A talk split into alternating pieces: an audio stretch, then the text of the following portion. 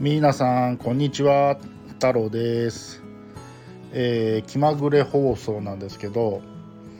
今朝公開された放送と昨日公開された放送で、えーまあ太郎くんはダイエット宣言をしてしまったんですけども、えーまあいざやるとなるとですね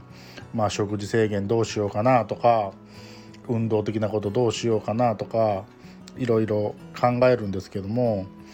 えーリスナーさんもダイエットに取り組んだ経験のある方っていうのは、まあ、結構いるんじゃないかなと思います。僕も2019年にマイナス1 5キロ、まあ、達成したんですけどその時はね今はもうしっかりリバウンドしてますが、えーその時は、まあ、夜ウォーキングを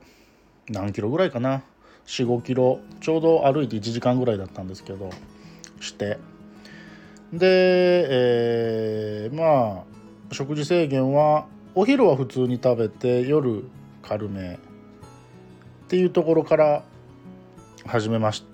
た。うんただまあその時よりも僕もね年齢も重ねてるのでまずはその基礎代謝っていうところも上げていきたいななんて欲張りなことを思ってるんですけどもその食事制限とか歩くとか運動っていうのはまあ気持ちさえあればどうやればいいっていうのはねある程度わかるんですけどその基礎代謝を上げていくっていう点に関しては、まあ、正直知識がないので、まあ、どうやって取り組んでいけばいいのかなっていうのがクエスチョンなんですね。なのであのこの放送を聞いてる方でですねもしそういうところの知識があったりする方はですね是非こういうふうにすればいいよとか、えー教えていただけると嬉しいななんて思っております。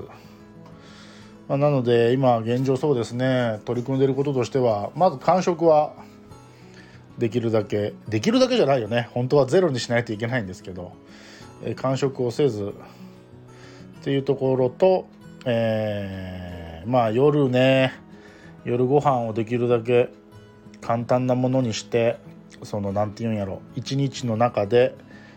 お腹がパンパンになってるような時間っていうのをできるだけ減らしていきたいななんて思っております。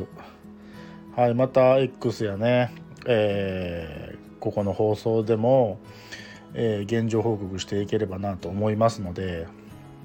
えー皆さんどうか温かく見守ってやってください。はいというところで今回はあ気まぐれ放送ダイエット宣言しちゃった太郎くんでした、えー今日も聞いていただいてありがとうございました。それでは皆さんまた明日の朝お会いしましょう。バイバイ。